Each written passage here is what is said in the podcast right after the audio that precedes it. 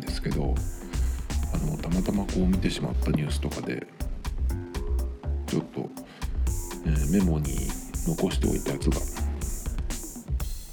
あったのでちょっとずつ喋っていこうかなと思うんですけどこれは先週のニュースだったかな？あのライブのチケットの販売方法で、えっと浜崎あゆみのライブチケットが直になるっていうね普通だったらあのーなんだろう。クラシックとかだと全席指定とかねよくあるんですけどまあこういう、えー、と芸能人の、えライブのチケットっていうのはその席によって S 席とか A 席とかまあいろいろその値段がね、違って決まってるのが普通なんですけどそうじゃなくてその時によってあのライブのチケットの値段が変わるっていう、まあ、そういう売り方を、えー最近ねちょっとその出てきてるっていうみたいで、まあ、この浜崎あゆみの今度のライブもそれでやるそうなんですけどこれどういう、えっとまあ、意図というかね意味があるのかっていうと、まあ、転売防止のためらしいですね。でダイナミックプライシングっていうらしいんですけども、まあ、その、まあ、販売状況だったりとかその購入の時期とか、まあ、天候とかで、ね、その時によって、まあ、リアルタイムにチケットの価格を変える AI で変えるらしいですね。でもう実際にこれを日本でもやったことがあるみたいででどういうことが起こるかっていうと、まあ、このライブに行きたいっていうふうに、えーなった時に、まあ、そのライブのチケットが販売された時にあのすぐに買った人と後から買った人でだいぶねその同じ席なのに値段が全然違うっていうことが起こるらしいですね。でえっ、ともう日本でこれはあのワンマンライブじゃなくてなんかフェスみたいなイベントのチケットだったそうんですけど、まあ、僕がそのネットで見たやつだと2階の、ね、スタンド席、まあ、ある席をだからその1万4800円で購入した人がねいるらしいんですけど、ねイベントの間近になって同じようなね席の価格を見たらですねそれが3900円で買えたっていう風にね出てたらしいんですよ。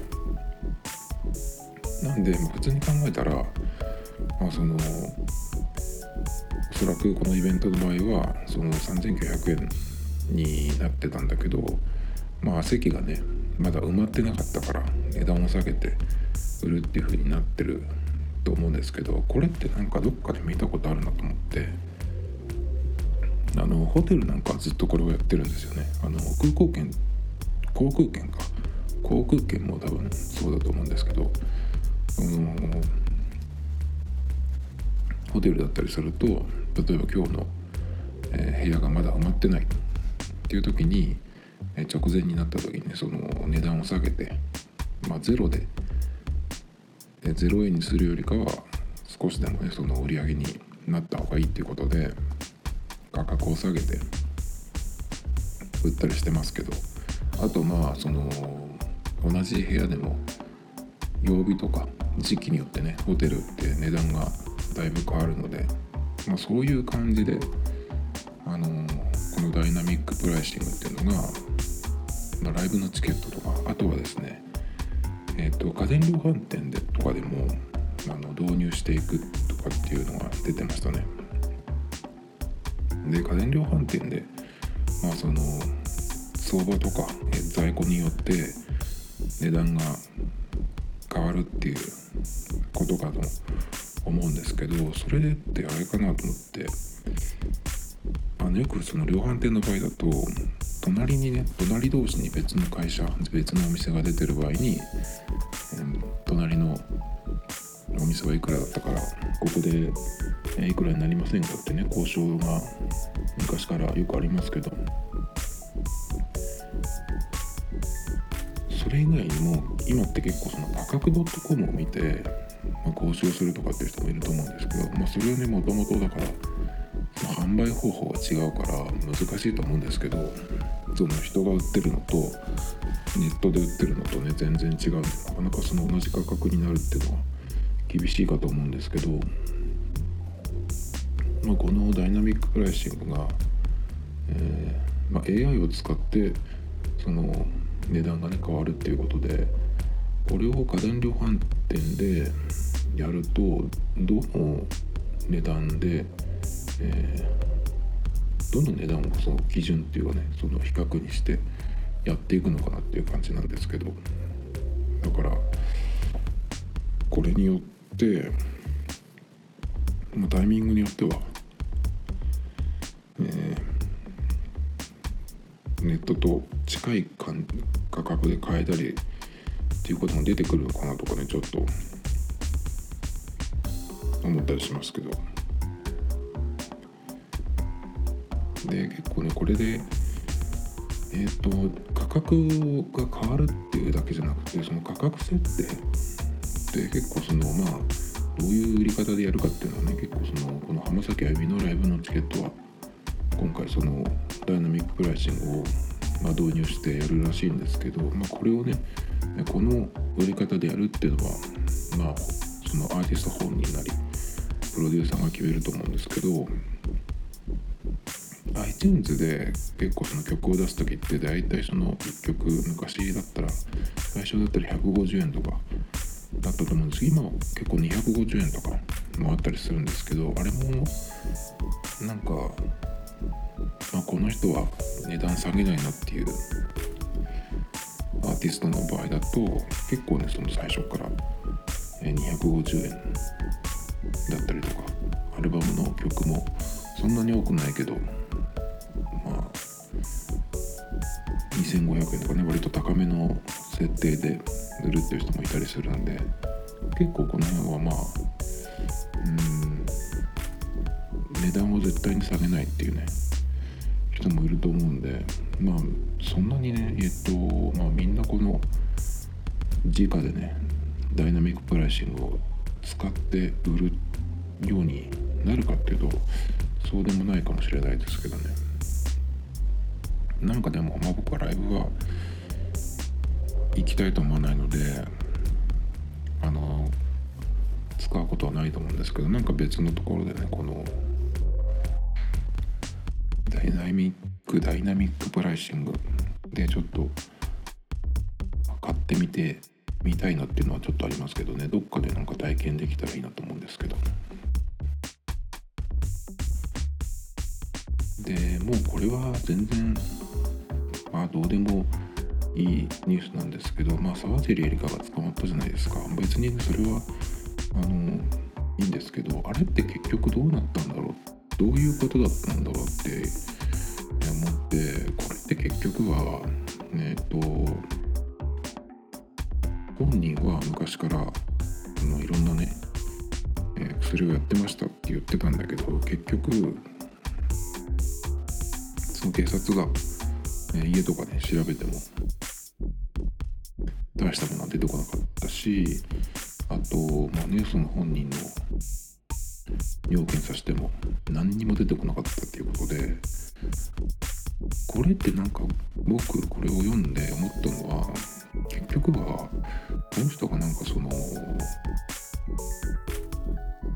子供みたいにねなんか悪ぶってただけでそれがこうだんだんこう知れ渡っていってついには警察にマークされて捕まってしまった。だけどでも全然何でもなかったっていう。なんかその恥ずかしかっただけっていう話なんじゃないかなと思っちゃうんですよね。すごいなんかお子ちゃまっぽいじゃないですかこの結末って。なんか違う意味意味でイメージダウンっていう感じがねしちゃいますけどね。それでその後にそこからなんかその別のニュースなんですけど卓球選手の水谷さんっていう人がなんかこの人がえっ、と結婚してるのかなこの人。だけどなんかあの若い未成年の子となんか会ってるのがえー、まあばらされたというかねまあ筒持たせっていうんですか。まあそのはめられたんですけど。でねなんかその脅してた人が捕まったっていうことなんですけどなんかねこの卓球の選手のことは知らないんですけどこの程度の人でそのマスコミをね利用してその騙そうっていう風になるんだったらこれってあの有名人じゃなくてもこういうことって起こるんですよね。なんでなんかこういう社会になっちゃうとなんか男はその女性に会ってねあの話しかけるってのはもちろん難しくなるし、えー、話しかけられてもねうるせえブスっていう風にね言うぐらいの、ね、まともにね、えー、仕事でもない限り口を聞かないっていうのがなんか常識になったりとかするんじゃないかなとかちょっと思いますけどね、まあ、僕はそういうふうにはならないと思うんですけど何て言うかなそのすぐ大げさになるじゃないですか日本って。1個あると。で今ってあの子供にもあのなかなかね声をかけない方がいい。関わらない方がいいっていう社会だし未成年の異性とはね口も聞かない方がいいみたいなねそういうこう異常な国になってきてるんでなんかねこういうのを真に受けて男女間のそのコミュニケーションというのがねどんどんねさらに薄くなるのかなっていう感じがちょっとしちゃいますね。特にその真面目系の人はこういう思考になるんじゃないかなっていう。でもなんかこういう風になればなるほどあのそういうのが関係ない場所っていうのは絶対どっかにあるんじゃないかなと思うんですよね。だからそこではまあ個人がえー、なんていうのかなこの身元を分かってる同士。だからまあ会員制の場所とかね。そういうのがどんどん出てくるのかな。とかちょっと思っちゃいますけどね。だからまあ日本だけどんどん特殊になる。ますますダサい国に国になるって感じがちょっとしちゃいますけどね。今ねちょっとね日本人をバカにしたゲームっていうのを作りたいなと何ヶ月か前から思っててでどういうゲームにするかっていうのはまだあの決まってないんですけどそこに出てくる日本人は大体同じ格好をしてるんですよ。でっかいリュックを背負って同じ髪型でなんかこう前髪があってね男の場合です。で話しかけると「あ大丈夫です」っていう。あとその他に発する言葉は「やばい」だけとかね。でずっとこう顔面を見てるっていう感じで。で隣にいてもその、えーと、リュック背負った人たちはスマホで会話してるっていうねそういうやつをねちょっとキャラが登場する、えー、なんかゲームを作ってですね。で日本のアップストアには登場させないっていうところまで決めてるんですけど。デジタル系の話で言うと、え改札がタッチしなくてもタッチレスで行けるようになるみたいなニュースが出ていて、まあ、いつ頃からか分かんないですけど、まあ、今は、えー、スイカが入ってる携帯だったりとかカードをね定期とかバッグごと行く人もいますけどそれをこうタッチするっていう風になってるんですけどもうこれをねタッチしなくても持ってれば、通過できる。っていうのをなんか開発してるらしいんですけどこれを見てハッと思ったのがもうアップルウォッチをどっちの腕にしてもいいってことですよね。今だったら左腕につける人だと改札通る時にこう腕をこうクロスするような感じでやるみたいなんですけど僕は割と時計はいつも右腕につける方なんで右利きだけど右腕につけるんですよ。だからそその場合は特に腕をね改札に限ってはクロスしなくていいんですけどコンビニとかのレジだとちょっとこう、まあ、クロスとかこう左側にね持っていくっていう感じなんですけどまあ瞬間的にその改札通る時みたいにパッとやるっていう感じじゃないのであんまりその不便ではないんですけど。そうするとまあその時アップルウォッチがまだあるかどうかわからないですけどね。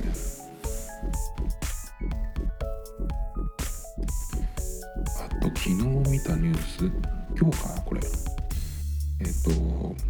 交通に関するニュースで運転中のスマホの操作がえ罰金6000円から1万8000円になったっていうニュースなんですけどこれって全然意味なくないですかね？6000円がなんかまず安かったっていう感じで。で1万8000円っていうのも、まあ、罰金の中ではそんなに高い方じゃないと思うんで。それでまあ運悪く警察に捕まるっていう確率も考えると全然安いんじゃないかなと思うんですけど。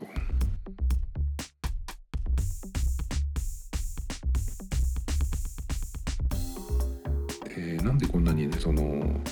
軽いのかっていう話なんですけどスマホが連動してるカーナビっていうのがまあ普通今普通で結構その今の車って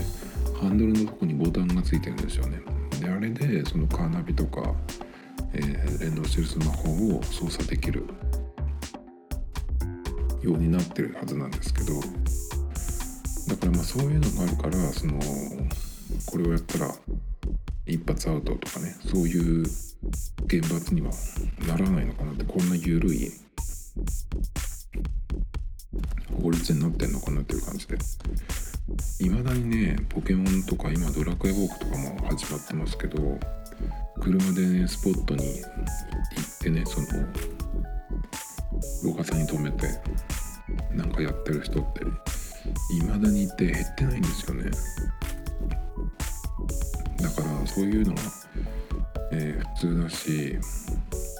まあ片手にねスマホ持って運転してる人って本当に多いしね電話しながら走ってると思うんですよね。あの持ってハンズフリーじゃなくて。であれってあのハンズフリーなら OK っていうのもちょっと僕は個人的には変なんじゃないかなと思うんですけどあれハンズフリーにしたらその画面は見てないけど頭の意識は運転以外のところに行ってるんですよ。普通その会話しながら運転してると。何にもしてない運転だけに集中してる状態に比べたらその見えてる範囲とか全然、違うと思うんです。かなりあの狭まってると思うんですよね。なのでやっぱこの辺はね全然あの本気の、えー、法律じゃないなっていう感じがしますよね。でもこれに関しては自動運転車が増えてきた時に自動的にねそれも変わるっていう感じがしますね。で自動運転車以外は新車登録できないっていうふうにしたらまあおのずと、えー、人が運転しながら、まあ、人が運転する車が減るしそうすると、まあ、運転しながらなんか画面を見てるとかっていうねこともまずなくなるのでまあそこまでいかないと減らないのかなっていう。感じはしますけどね。あとね交通で言うとねあのー、どこでも右折する人って結構いるんですよ見てると。右折レーンがあるところじゃなくてあのー、左車線を走ってて反対のその対向車線をまたいで右側にあるお店とかに入りたい時に途中でねそのウインカー出して、えー、待ってる人とかいるんですけどなんかあれってでも癖だと思うんですよ。右折って結構やっぱり事故になる確率が高いと思うんですけどまあどこでもね右折していけばいいっていうそういう感覚で普段運転してると躊躇なくねどこでも行こうとするんで、僕なんかはしょっちゅう運転しないので、まあ、どっかに行くっていう時は割と事前にえっ、とマップを見てだいたいここ通ってこの辺行ってで最後にねその目的地に着く時にどっから入るかっていうのを必ず見るんですけどまあそのまんま左車線から入るとこだったら行けばいいしだけど反対側の車線だった場合こういう場合は、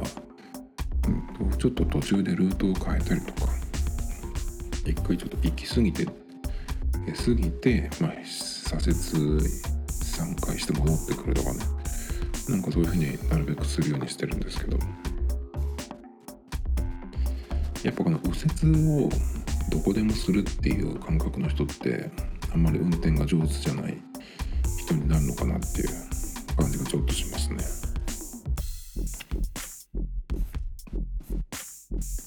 今日はちょっとその、